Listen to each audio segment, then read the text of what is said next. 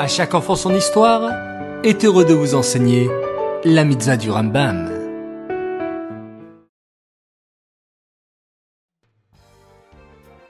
Bokertov les enfants, bonjour, vous allez bien? Baruch Hashem.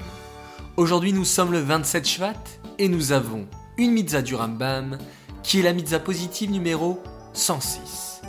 Il s'agit du commandement qui nous a été enjoint au sujet de la Nida et comment à l'époque du Beth Amikdash, on pouvait rendre impurs les autres?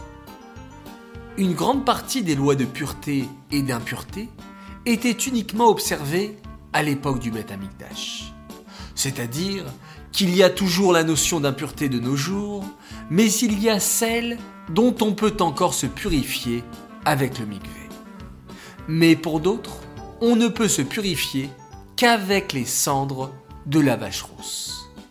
En revanche, à l'époque du Beth Amikdash, il y avait des gens qui faisaient très très attention à toutes les lois de pureté et d'impureté, que ce soit dans les aliments qu'ils mangeaient et qu'ils touchaient, ainsi que dans les objets qu'ils touchaient, et aussi les personnes qui les saluaient à l'intérieur ou à l'extérieur de chez eux. Ces personnes étaient appelées des Chaverim. Et les Chaverim ne fréquentaient que des Chavers. Et il y avait d'autres gens qui faisaient moins attention aux lois de pureté et d'impureté, et donc ils n'étaient pas appelés Chaver.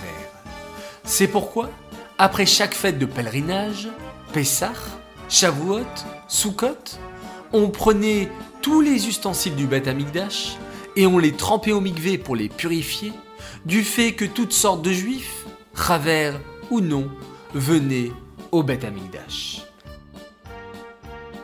Cette mitzvah est dédiée les Nishmat, Gabriela Batmoshe, Aléa Shalom.